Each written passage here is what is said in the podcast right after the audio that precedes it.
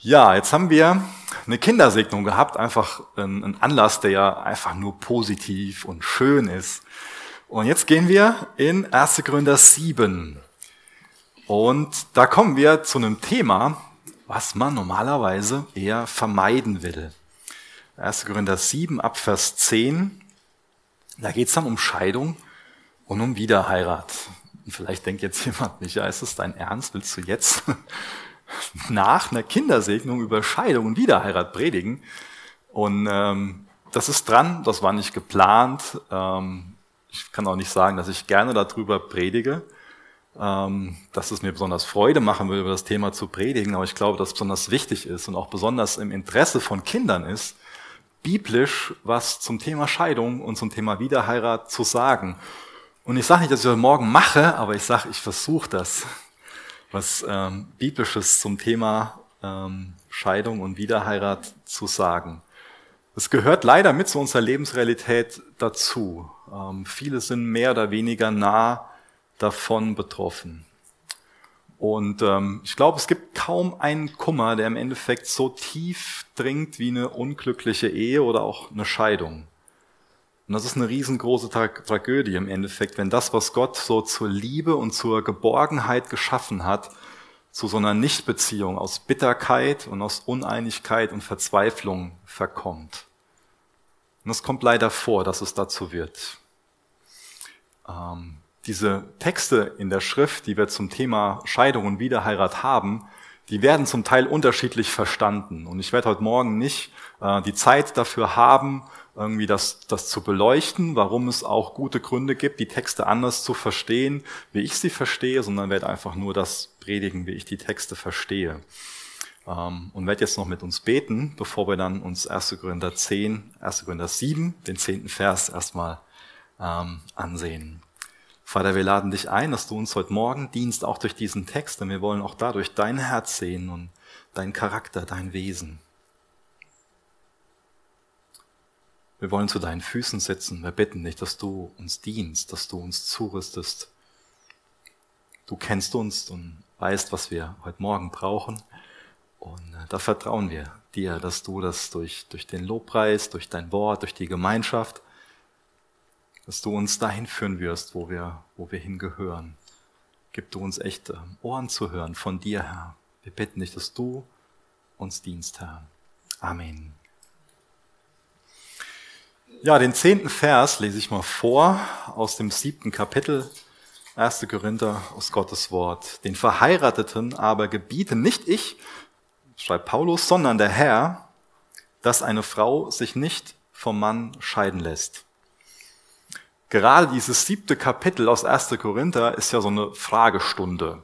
Ähm, also die ähm, Korinther haben ähm, mehr oder weniger direkt, indirekt Fragen an den Paulus kommen lassen.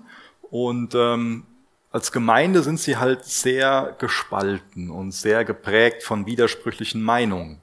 Deswegen ist das ein ziemliches Minenfeld, durch das sich der Paulus jetzt hier manövriert, wo er nach und nach einfach ähm, Ratschläge, Antworten, Gottes Weisheit für diese einzelnen Fragen geben will. Und es sind ganz unterschiedliche Fragen. So eine Frage ist, Paulus ist es nicht einfach wesentlich geistlicher, ähm, keinen Sex zu haben, auch als Ehepaar. Ist schon vor ein paar Wochen drum. Paulus ist es nicht geistlicher, Single zu sein.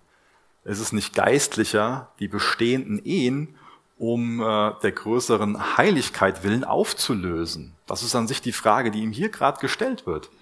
Also hier gibt es Personen, die ähm, Jesus kennengelernt haben, und angefangen haben, ihm nachzufolgen und die dann die Herausforderung haben, dass ihr Ehepartner Jesus nicht nachfolgt und die sich dann fragen, Jesus, wäre es nicht besser, also wir haben gerade so einfach Stress, ich will mein Leben in die Richtung leben, mein Partner will eher in die Richtung leben, ist es jetzt nicht besser, das aufzulösen, dann kann ich dir nachfolgen und wir haben nicht mehr den Unfrieden und dieses Geteilte.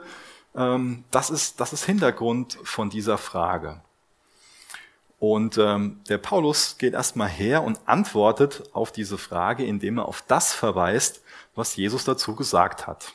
Denn Jesus hat etwas zum Thema Scheidung und Wiederheirat gesagt in Matthäus 5 und auch in Matthäus 19. Und äh, deswegen springen wir jetzt mal zu Matthäus 19 Ähm, es lohnt sich, das mal aufzuschlagen, weil wir da ähm, auch eine gewisse Zeit jetzt sein werden, uns ein paar Verse ansehen werden, weil es ähm, wichtig ist, dass wir uns daran erinnern, was Jesus zu dem Thema sagt. In Matthäus 19, Vers 3 sehen wir jetzt quasi die, die Situation, ähm, warum Jesus etwas zu dem Thema sagt. Und Pharisäer kamen zu ihm, versuchten ihn und sprachen, ist es einem Mann erlaubt, aus jeder beliebigen Ursache seine Frau zu entlassen? Ganz wichtig, aus jeder beliebigen Ursache. Wer die Evangelien liest, der sieht, dass die Pharisäer sich schon fast einen Spaß daraus gemacht haben. Können wir sagen, ist ihr Lieblingssport geworden, so zu Jesus zu gehen und dem Fragen zu stellen, um den aufs Glatteis zu führen. Also gerade auch in dem Bereich stellen sie ihm eine Frage, wo es einfach im Volk zwei sehr unterschiedliche Meinungen gab. Jetzt wollen sie herausfinden, welcher Meinung ist denn Jesus jetzt? Also sie wollen irgendwie Jesus dafür sorgen, dass er in eine Situation kommt, wo es einfach Spannung gibt und ähm, wo, es, wo es dann Stress gibt. In der jüdischen Kultur war es so, dass ähm, sich eine Frau nicht scheiden lassen durfte, aber ein Mann durfte sich scheiden lassen. Und im Endeffekt fragen sie, ja, ähm, wie kann ich meine Frau jetzt loswerden? So eine Männerfrage. Wie kann ich meine Frau loswerden? Doch bestimmt aus jedem Grund, oder Jesus? Und wie gesagt, es gab diese zwei Meinungen im Volk. Zurückgehen diese Meinungen auf 5. Mose 24, Vers 1. Da ähm, wird ein Wort unterschiedlich oder vielmehr zwei Wörter werden unterschiedlich interpretiert. Da wird nämlich die Möglichkeit eingeräumt, dass ähm, wenn die Frau etwas Anstößiges getan hat, dass man dann einen Scheidebrief ausstellen kann. Und die große Diskussion kann man sich vorstellen, bricht über dieses Wort anstößig. Ja, was ist denn jetzt was Anstößiges? Da gibt es zwei Meinungen zu. Einmal gibt es die Schule von dem Rabbi Shammai, der hat etwas Anstößiges als Ehebruch verstanden. Also wenn tatsächlich Ehebruch ausgeübt wird, dann ist es was Anstößiges und dann kann es ein möglicher Scheidungsgrund sein. Beziehungsweise damals wurde das als ein zwingender Scheidungsgrund angesehen vom Volk. Ich sage nicht von Jesus, absolut nicht.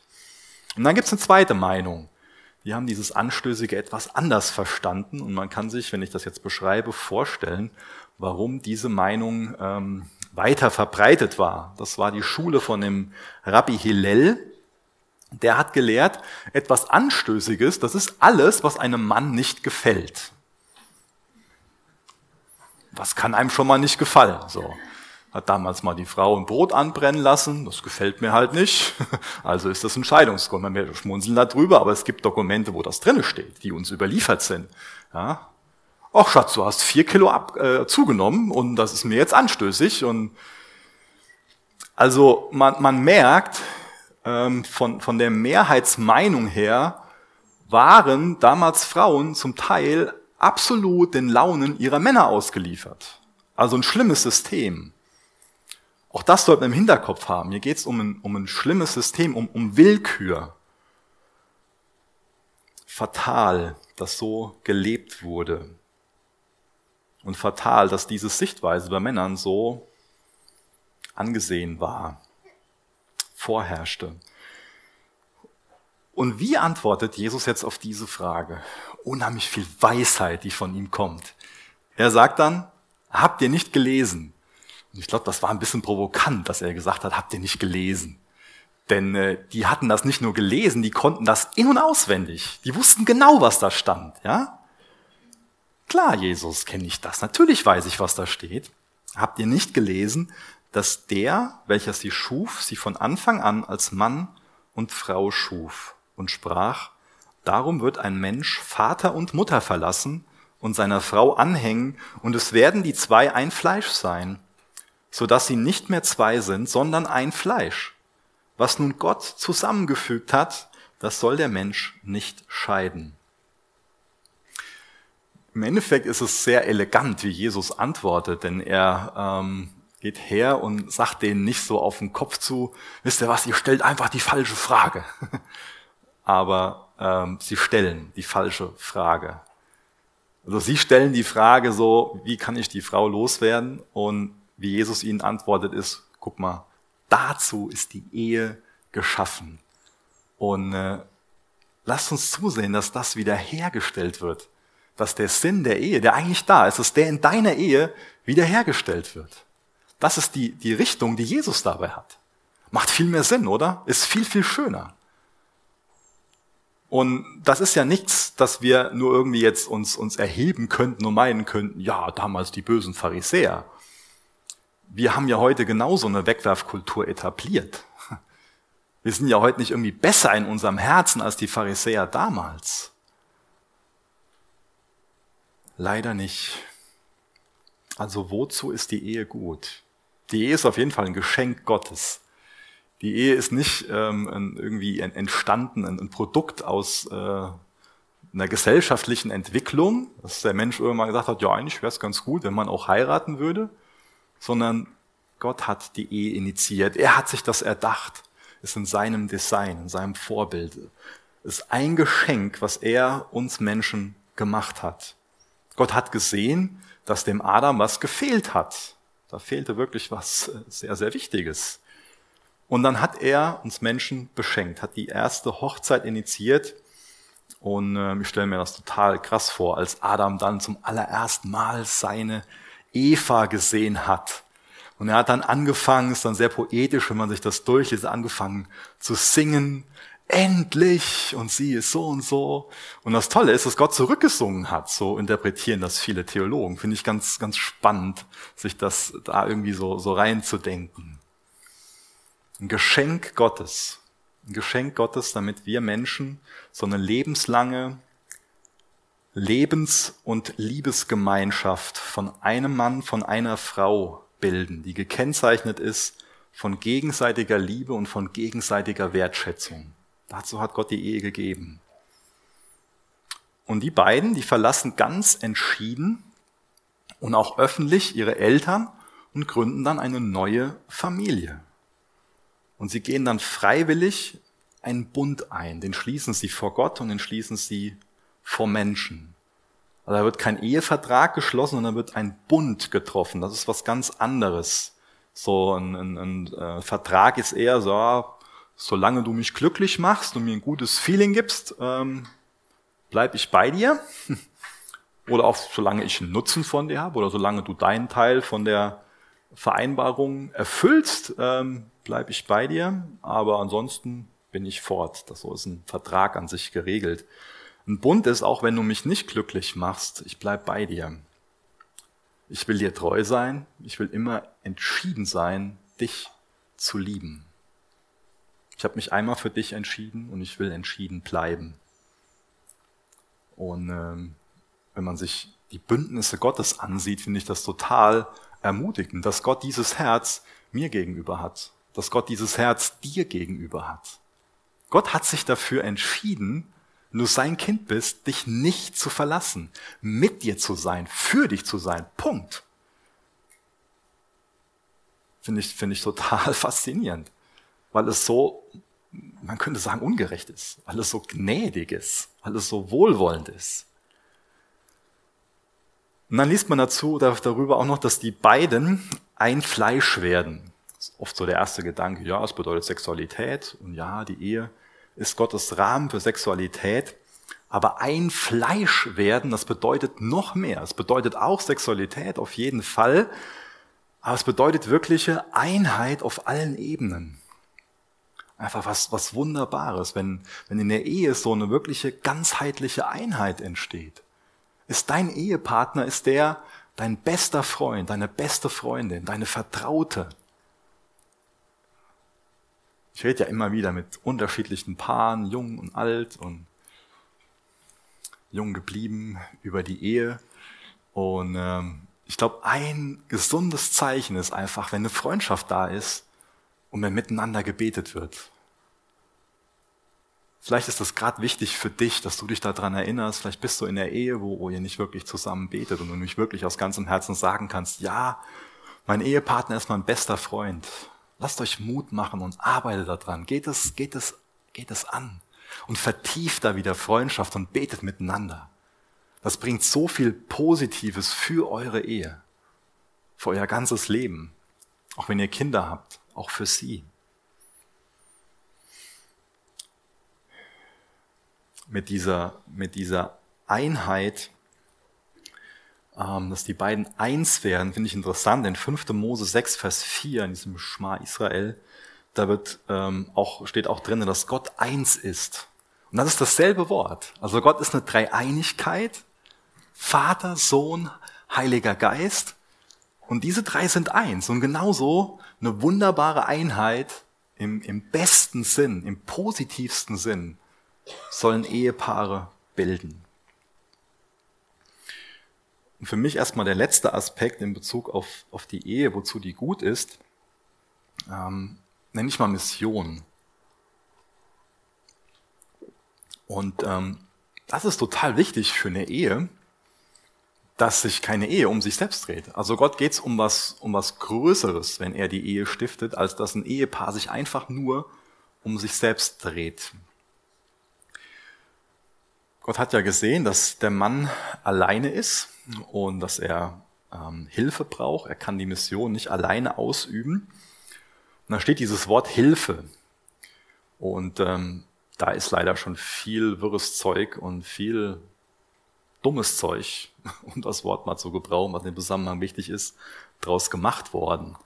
Wird schon mal so ein bisschen drüber gelächelt und so, ja, man braucht halt eine Hilfe, weil er sonst seine Socken nicht findet oder weil er zu doof wäre, einen Kaffee zu machen. Ähm, da ist schon viel, viel Unsinn gemacht worden, daraus gemacht worden und auch viel, was so zur Unterdrückung der Frau beigetragen hat. Und so ist es überhaupt nicht gemeint, denn ähm, wenn wir von einem Helfer sprechen, wie es, da steht, Gott gebraucht dasselbe Wort, um sich selbst zu beschreiben.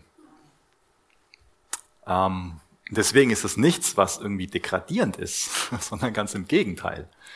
Dieses Helfer zeigt auf oder dieses Helfer beschreibt etwas, was der Mann alleine nicht tun kann.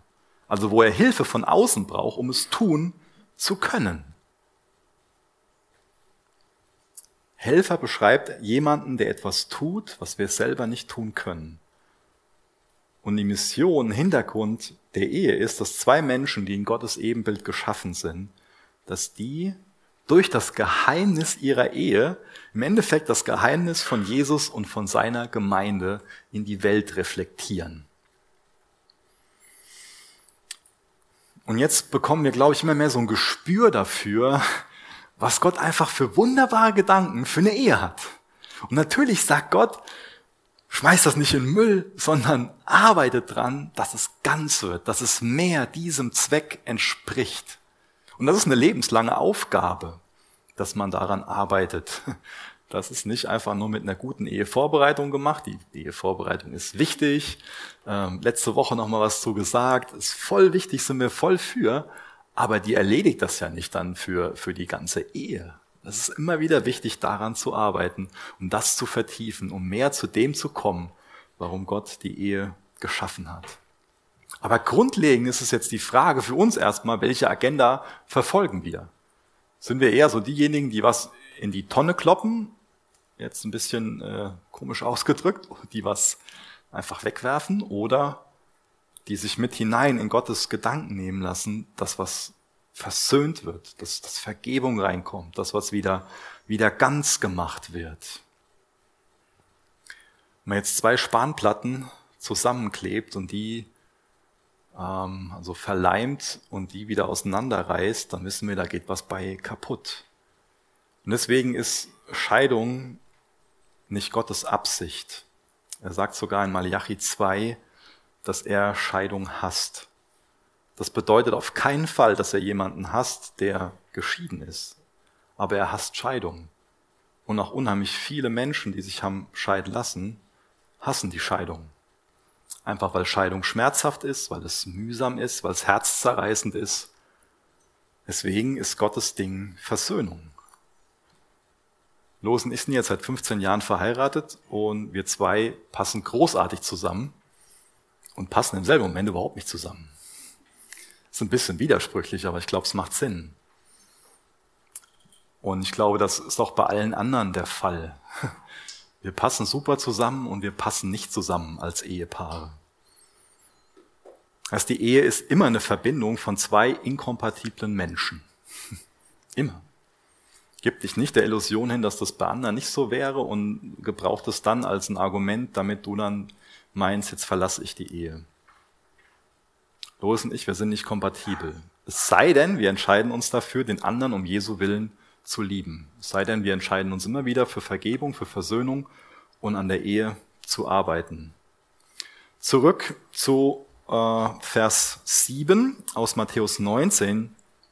Da äh, wird noch ein bisschen bisschen weiter diskutiert, kann man sich ja vorstellen, dass die Pharisäer sich nicht mit dieser Antwort so schnell zufrieden geben. Dann sagen sie zu ihm, warum hat denn Mose geboten? Es ist wichtig, dass ihr das Wort wahrnehmt. Warum hat denn Mose geboten, einen Scheidebrief zu geben und zu entlassen? Er spricht zu ihnen, Mose hat wegen eurer Herzenshärtigkeit euch, was steht da jetzt für ein Wort? Gestattet, eure Frau zu entlassen. Von Anfang an aber ist es nicht so gewesen. Also zuallererst stellen Sie schon mal die, die falsche Frage, beziehungsweise ja, vielleicht denken Sie, ja, es gibt keine falschen Fragen. Ja, okay. Zuallererst zeigen Sie schon mal mit Ihrer Frage, dass Sie die falsche Motivation haben, könnte man sagen. Und jetzt als nächstes geht es um eine krasse Verdrehung von Tatsachen. Da werden einfach, wird einfach was behauptet, was, was nicht den Tatsachen entspricht. Also Mose hat nie geboten, einen Scheidebrief auszustellen. Er hat es nur gestattet. Und warum hat er das erstattet? Wegen hartem Herzen, wegen Herzenshärtigkeit. Was bedeutet denn so ein hartes Herz? Ein hartes Herz bedeutet hartnäckige, andauernde, unbußfertige, gewohnheitsmäßige Sünde. Was geschieht denn durch ein hartes Herz? Durch ein hartes Herz stirbt man. Ein hartes Herz führt im Endeffekt zum Tod, wenn man nicht eine, eine sehr große ähm, OP bekommt. Da kann der Hartmut, einer von unseren Ältesten, gerade was zu sagen. Ich will das nicht im geistlichen Sinn verstanden wissen. Ähm, er hat Beipässe gebraucht. Und ohne eine riesengroße, komplexe OP führt das irgendwann dieses harte Herz zum Tod. Und ich finde das eine, eine, wichtige, eine wichtige Mahnung an, an uns, weil das für uns natürlich viel greifbarer ist zu wissen, okay, wenn jetzt da Arterien dicht sind und wenn das und das mit dem Herz kaputt ist, dann ist irgendwann ist Ende, aus. Das verstehen wir.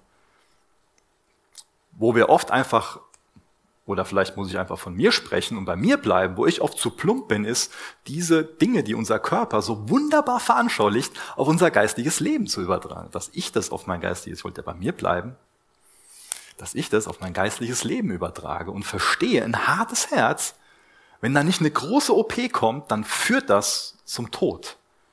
Das ist also eine sehr, sehr ernstzunehmende Sache. Ich kann also nicht einfach hergehen und sagen, so, ja, der Doktor hat gesagt, ich brauche drei Beipässe, ich schiebe das noch mal ein Jahr auf, das passt schon alles, ich fühle mich doch gut. Ab und zu zwickt's mal, da muss man halt mal zusammenkneifen und geht's weiter und dann, dann kriegt die Frau das wieder hin, gölle. Naja, Unsinn, Entschuldigung, Unsinn, Blödsinn. Nimm das, nimm das ernst, nimm das ernst. Ein hartes Herz ist einfach, kommt jemand an und sagt dir hier, kann ich dir helfen? Würdest du, würdest du Seelsorge machen? Da ist dein, ist dein Partner vielleicht auch, der dich darauf aufmerksam macht. Schatz, wir brauchen Hilfe. Aber du hast ein hartes Herz. Ich brauche keine Hilfe. Gibt es niemanden, der, wo ich da Hilfe brauche? Bei mir ist alles okay. Und da ist ein hartes Herz, was immer wieder sagt, ich brauche keine Hilfe. Ich will keine Seelsorge. Wer braucht denn schon Seelsorge? Müsste ich ja anerkennen, dass ich, dass ich da Hilfe brauche. Seelsorge ist doch nur was für Schwache. Hm? Nee. Seelsorge ist einfach was, was jeder Mensch braucht, was jeder Mensch in seinem Leben irgendwann mehr oder weniger intensiv immer wieder Anspruch nehmen muss. Ich brauche Seelsorge. Und genauso brauchst du das. Ich muss doch keine Buße tun. Ich brauche doch keine Hilfe. Behandlung brauche ich keine. Hartherzigkeit tötet eine Ehe. Vers 9. Ich sage euch aber, dass wer immer seine Frau entlässt, außer wegen Hurerei und eine andere heiratet, Ehebruch begeht. Und wer eine Entlassene heiratet, begeht Ehebruch. Also das erste, erste Diagnose war ein hartes Herz, kann eine Ehe töten. Das zweite, was jetzt hier noch beschrieben wird, ist, dass Ehebruch eine Ehe töten kann. Ehebruch ist im Endeffekt, dass eine Person sich dafür entscheidet, den Bund zu verlassen. Aber es ist ganz wichtig, ähm, dass ich auch betone, dass Ehebruch nicht so diese Du kommst aus der Ehe Freikarte ist. Das ist schon mal diese Illusion, dass man meint, ja, mit der Scheidung ist dann alles vorbei. Aber gerade wenn Kinder ähm, aus der Ehe hervorgegangen ist, ist, ist durch die Scheidung nicht alles vorbei. Und auch wenn eine Person jetzt einmal Ehebruch begeht und das bekennt und sich wirklich verändern will, Rechenschaft und Hilfe in ihr Leben einlädt, dann sollte man, denke ich, nicht vorschnell diesen Rauswurfknopf drücken, sondern auch da die Absicht zur Versöhnung haben. Also Schritte zur Versöhnung gehen, auf Versöhnung hinarbeiten. Immer wieder will ich heute Morgen betonen oder grundsätzlich, Gott liebt das nicht, einfach sowas in Müll zu werfen, sondern Gottes Herz ist etwas ganz zu machen. Die Scheidung wäre dann so ein rechtliches Anerkennen davon, dass die Ehe tot ist. Und ein Mann, der sich aus, aus einer Ehe, die noch lebt, ähm, scheiden lässt und dann eine andere Frau heiratet, der begeht Ehebruch mit seiner neuen Frau. Das beschreibt aus meiner Sicht dieser Vers. Also ist so eine Ehe vor Gott unauflöslich, bis sie gebrochen wurde. Und Scheidung ist immer das Ergebnis von Sünde. Und das ist ganz wichtig, dass, dass diejenigen, die so eine Scheidung in Erwägung ziehen, dass sie ähm, bedenken, dass es viel zu häufig vorkommt, dass ähm, man viel zu früh das Gefühl hat, dass man irgendwie alle Alternativen ausgeschöpft hat. Das geschieht oft lange bevor wirklich alle Alternativen ausgeschöpft wurden. Das waren jetzt ein paar Punkte, die beschreiben, wann eine Ehe wirklich tot sein kann. Was ich jetzt nicht beschrieben habe, ist im Endeffekt eine, eine, eine missbräuchliche Beziehung, Missbrauch in der Beziehung, sexueller, körperlicher Missbrauch. Heißt das jetzt, dass eine Frau oder ein Mann in so einer missbräuchlichen Beziehung bleiben muss, ertragen muss? Nein, das heißt es nicht. Ich glaube, da ist oft das Wichtige, dass dann erstmal nur eine räumliche Trennung vorgenommen wird, um äh, einfach gerade auch die, das oder die Opfer in, in Sicherheit zu bringen. Und es ist auch wichtig, dass jeder weiß, dass wir so die Gesetze unseres Staates ähm, beachten und auch da keine Sünde decken, dass wenn auch da ein Verbrechen begangen wurde, häusliche Gewalt, Missbrauch von einem Kind, dass es dann wichtig ist, die Polizei zu rufen und dass wirklich rechtliche Schritte eingeleitet werden, neben den gemeindlichen. Und jetzt wieder zurück zur, nicht zur Fragestunde von den Pharisäern, sondern zur Fragestunde von den Korinthern. 1. Korinther 7. Ähm, ab Vers 12 fangen wir mal an zu lesen. Den übrigen aber sage ich nicht der Herr. Wenn ein Bruder eine ungläubige Frau hat und sie willigt ein, bei ihm zu wohnen, so entlasse er sie nicht. Und eine Frau, die einen ungläubigen Mann hat und der willigt ein, bei ihr zu wohnen, entlasse den Mann nicht. Denn der ungläubige Mann ist durch die Frau geheiligt und die ungläubige Frau ist durch den Bruder geheiligt. Sonst wären ja eure Kinder unrein. Nun aber sind sie heilig. Wir überspringen Vers 15, lesen in Vers 16 weiter. Denn, denn was weißt du, Frau, ob du den Mann retten wirst? Oder was weißt du, Mann, ob du die Frau retten wirst? Da kommt also die nächste Frage hier, Paulus, ist es nicht in Ordnung, ähm, dass ich mich von meinem ungläubigen Partner scheiden lasse? Und dann sagt der Paulus, ja, da hat jetzt Jesus äh, spezifisch nichts zu gesagt und deswegen beantworte ich diese Frage. Und das bedeutet auch hier wieder nicht, dass er weniger inspiriert ist. Ja? Es kam also damals in der Gemeinde vor, wie ich das eben schon beschrieben habe, dass äh, jemand angefangen hat, Jesus nachzufolgen und der Ehepartner hat eben nicht Jesus ähm, nachgefolgt, sondern hat so weitergelebt, wie er vorher gelebt hat. Und das kann ein Grund sein, der eine Ehe sterben lässt. Wenn dann die Person, die Jesus nicht nachfolgt, für sich klar sagt, du, du hast jetzt ein anderes Leben angefangen oder wie auch immer die Begründung ist, dass die Person sich einfach entscheidet, sich scheiden zu lassen. Ähm, das kam damals vor, das kommt auch heute noch vor. Und das Wichtige ist, hier ganz klar zu unterstreichen, dass die Initiative nicht von der Person ausgehen soll, die Jesus folgt. Und Paulus beschreibt, warum er das für wichtig hält, dass die Initiative nicht von der Person ausgeht. Nämlich ein Grund dafür ist, dass die Chance einfach größer ist, dass der Partner und die Kinder Jesus kennenlernen. Steht ja was von geheiligt.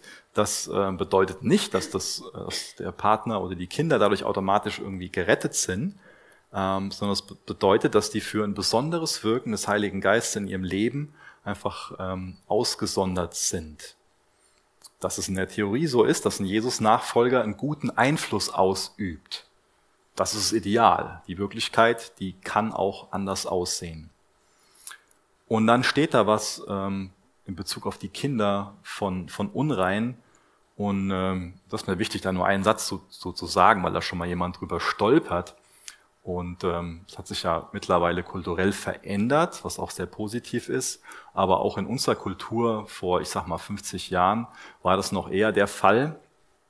Und gerade damals war es die Situation, dass wenn sich jetzt ein Ehepaar hat scheiden lassen, dann galten die Kinder, die aus der Beziehung bisher, aus der Ehe bisher hervorgegangen sind, ähm, als uneheliche Kinder und dadurch als unrein. Also fatal, was dann auch irgendwie das für Konsequenzen für die, für die Kinder hatte. Ganz schlimm. Ja, der Paulus spricht hier in eine Situation hinein, die auch oft sehr, ähm, sehr, sehr herausfordernd ist. Ähm, oft lange Jahre lang Geduld braucht, sehr schmerzhaft sein kann.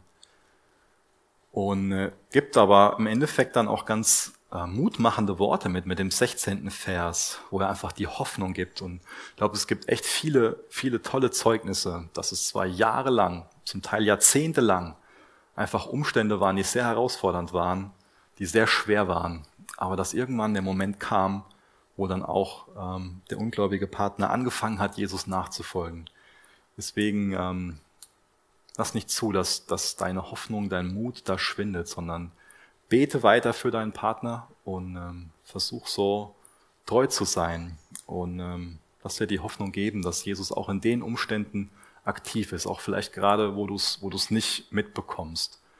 Gott ist auch dann am Werk, Gott kann auch dann am Werk sein, wenn wir es nicht aktiv so mitbekommen. In 1. Petrus 3 stehen auch noch ein paar Sachen dazu, ähm, wird besonders ähm, betont, dass das Verhalten so, so wichtig ist. Lass dir da Mut zu machen. Vielleicht hast du schon ganz häufig das Evangelium gesagt. Dann unterstreich das immer wieder mit deinem Verhalten, mit deinem Verhalten, mit deinem Verhalten. Wir springen nochmal zu Vers 11. Da kommt es jetzt zur nächsten Frage. Also, Paulus, was soll man denn machen, wenn jemand schon geschieden ist? Vers 11. Wenn sie aber doch geschieden ist, so bleibe sie unverheiratet oder versöhne sich mit dem Mann und dass ein Mann seine Frau nicht entlässt.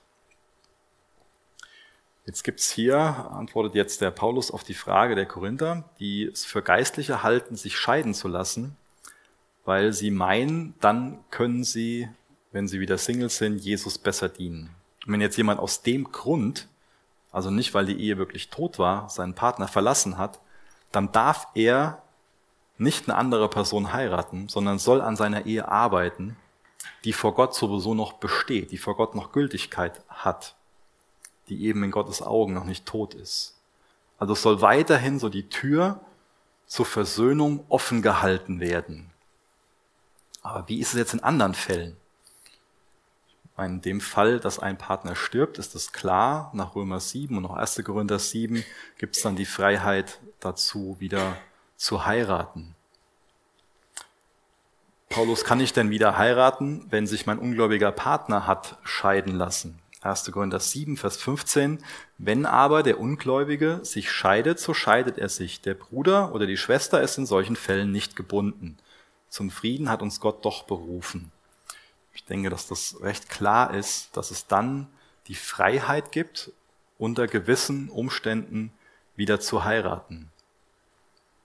Nächste Frage, dieses Mal an Jesus. Kann ich denn wieder heiraten, nachdem ich mich von meinem Ehepartner habe scheiden lassen, der ein Ehebrecher ist. Matthäus 5, 32. Ich aber sage euch, jeder, der seine Frau entlassen wird, außer aufgrund von Hurerei, macht, dass mit ihr Ehebruch begangen wird. Und wer eine Entlassene heiratet, begeht Ehebruch. Ich denke, dass Jesus durch diesen Vers die, die Tür zur Wiederheirat aufmacht. Andere verneinen das sehr absolut. Aber ich verstehe das so, dass der Mann, der die Frau entlassen hat, obwohl die Ehe noch gelebt hat, sie quasi zur Wiederheirat zwingt. Das war in der damaligen Gesellschaft einfach so. Man musste neu heiraten, sonst hatte man sozial und auch finanziell einfach nicht die Möglichkeit, irgendwie zu, zu überleben. Ähm, und dann wäre im Endeffekt ähm, die, ähm, die Scheidung, durch die Scheidung würde der Ehebruch erst entstehen. Also in diesem Fall kann man unter bestimmten Umständen wieder heiraten. Und ich denke, die Umstände sind folgende. Zum einen ist es ganz, ganz wichtig, Zeit zu geben. Also Zeit der anderen Person zu geben, damit sie die Möglichkeit hat, ähm, umzukehren, umzudenken, ähm, zu dem Entschluss zu kommen, doch wieder ähm, sich, sich versöhnen zu wollen und die Ehe beleben zu wollen. Und ich glaube auch, ähm, ist wichtig, dass man sich selbst Zeit nimmt, also Zeit für Heilung, auch um zu lernen, Zeit für, für persönliche Veränderung.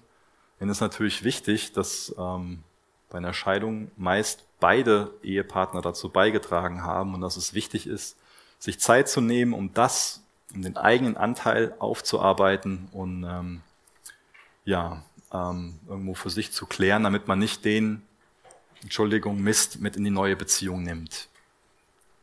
Also soll auch Zeit für echte Buße, zum Bekenntnis für Sünde da sein, dass man echt sieht, okay, da ist, da ist eine Bereitschaft wirklich für was Neues. Und ich glaube, ein anderer Punkt ist auch noch, dass der zukünftige Partner wirklich sich dessen bewusst ist, was das auch für eine Herausforderung mit sich bringt und bereit ist, daran zu arbeiten.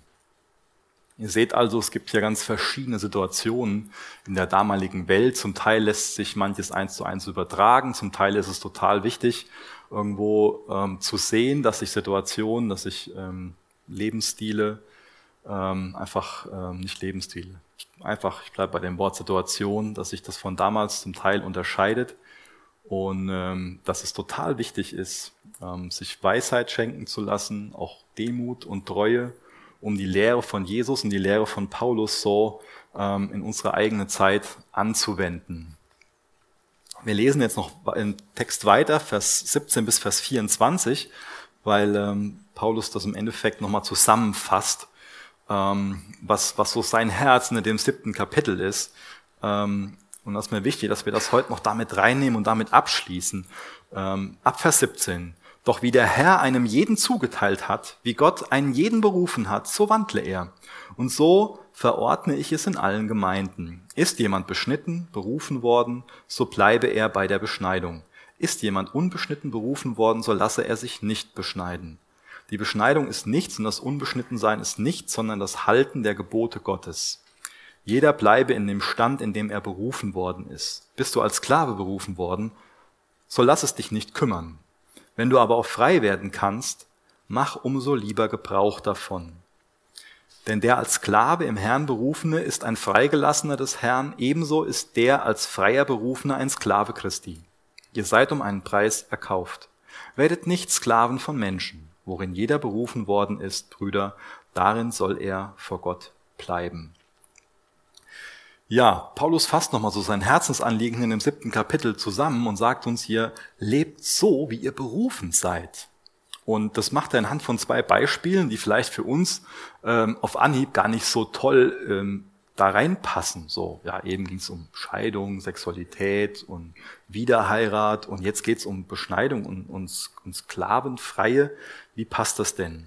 Ja? Lebt so, wie ihr berufen seid.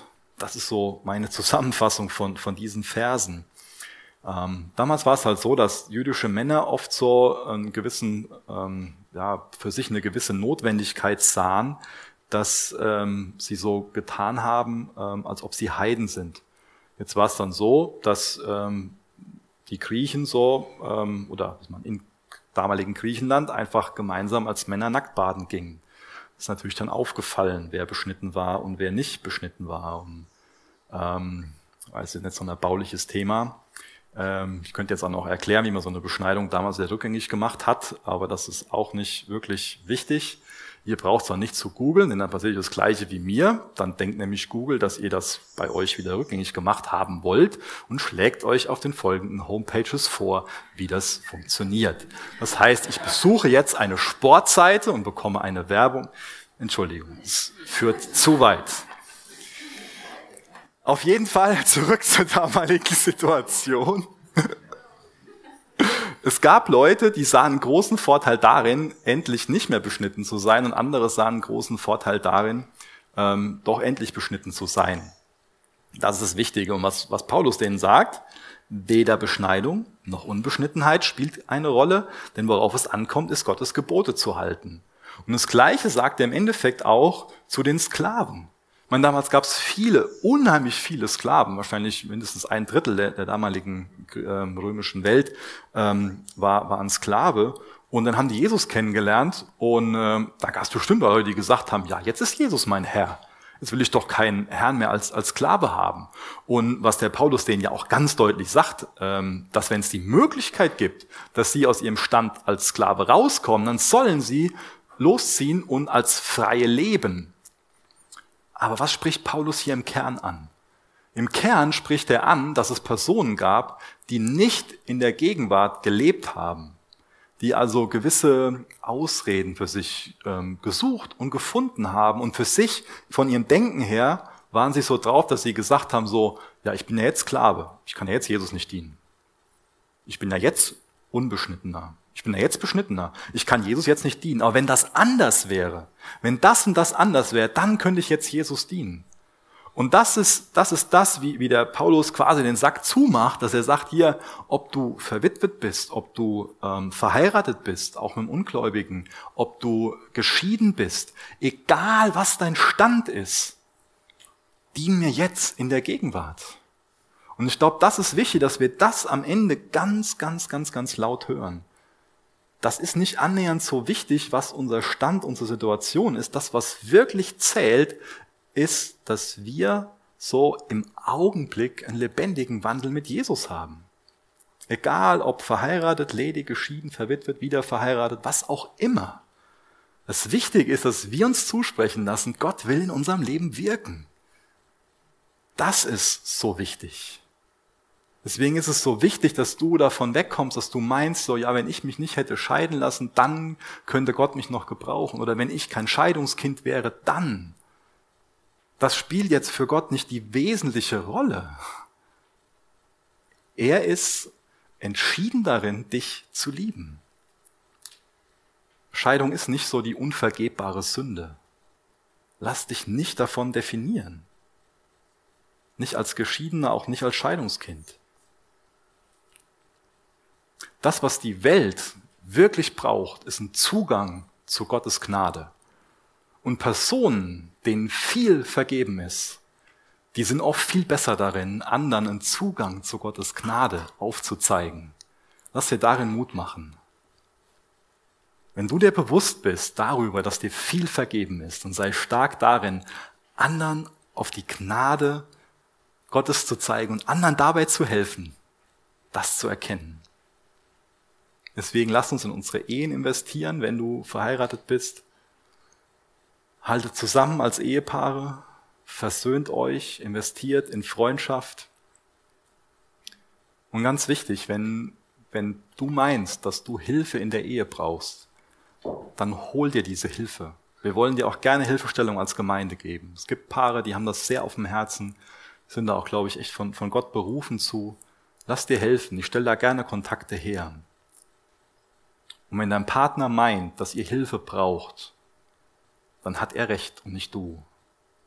Das ist ernst. Nimm, nimm deinen Partner ernst und nimm die Hilfe in Anspruch. Ist schlimm, wie viele Christen so eine meinen, so Seelsorge ist Schwäche und, und was da alles so an Denken ist. Es ist ganz normal, Hilfe in Anspruch zu nehmen. Deswegen geh nie leichtfertig irgendwie in eine Ehe, geh auch nie leichtfertig aus einer Ehe, sondern sei demütig und sei bereit, dass du dich in der Ehe von Jesus verändern lässt. Komm davon weg, dass du den anderen verändern willst, kannst du nicht. sei, sei mutig und sei treu da, wo Gott dich hingestellt hat. Und tappe nicht wie die Person, die Paulus hier anspricht, in dieser, die Gras ist, äh, in, in, der, die Sinne, das Gras ist grüner Falle. Dankeschön. Schon mal so eine Falle, oder? Dass man meint, da drüben ist das Gras grüner und wenn ich nur so und so. Davor will uns Paulus wirklich bewahren. Sei treu und mach das Beste aus deinen Umständen. Vertrau in dem ganzen Gott. Wenn du sein Kind bist, dann ist Gott mit dir. Und wenn du ihm nachfolgst, dann ist er für dich, dann ist er dein Hirte. Und wir können oft nicht verstehen, was gerade passiert, aber im Rückspiegel macht schon so manches wesentlich mehr Sinn. Gott weiß, was er tut. Ich weiß das schon mal nicht. Lass uns noch beten.